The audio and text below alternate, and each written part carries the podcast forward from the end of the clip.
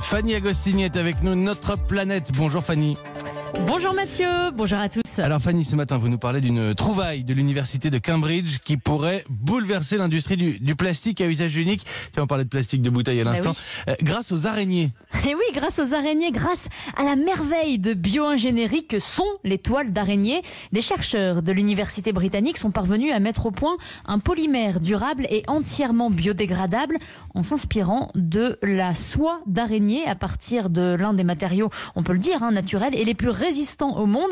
Les chercheurs ont tenté d'imiter ce tissage, le tissage des araignées, en assemblant des protéines végétales de façon à ce qu'elles reproduisent ce, maillage spécifique pour former une matière solide et étanche, tout comme le plastique. Un substitut de plastique donc qui ne nécessite euh, aucun recours à l'animal et il peut être fabriqué en réutilisant surtout la matière de nos déchets alimentaires. Ah Vous comprendrez alors, ben oui, qu'il y a ici un véritable potentiel de circularité. Alors étant donné les, prévisions de croissance de la, de la demande alimentaire et du plastique, à usage unique, on en parle souvent.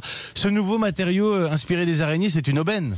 C'est une sacrée aubaine. Avec l'augmentation de la population, les emballages plastiques qui accompagnent notre nourriture vont augmenter fatalement. Euh, le WWF prévoit d'ailleurs une augmentation de 40% de la production de plastique d'ici 2030. Or, les emballages représentent déjà près de la moitié des 340 millions de tonnes de déchets plastiques produits à travers le monde.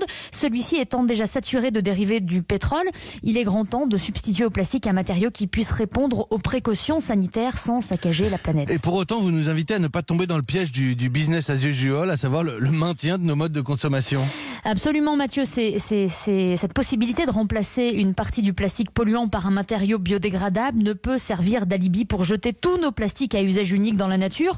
On voit mal d'ailleurs les écosystèmes parvenir à absorber tous ces déchets, même biodégradables, s'ils continuent d'être produits et dispersés dans les mêmes quantités massives qu'aujourd'hui. D'autant plus que la création de matériaux, même lorsqu'ils sont biodégradables et biosourcés, même euh, ce fameux plastique euh, euh, inspiré de, l'araignée, consomme toujours de l'énergie.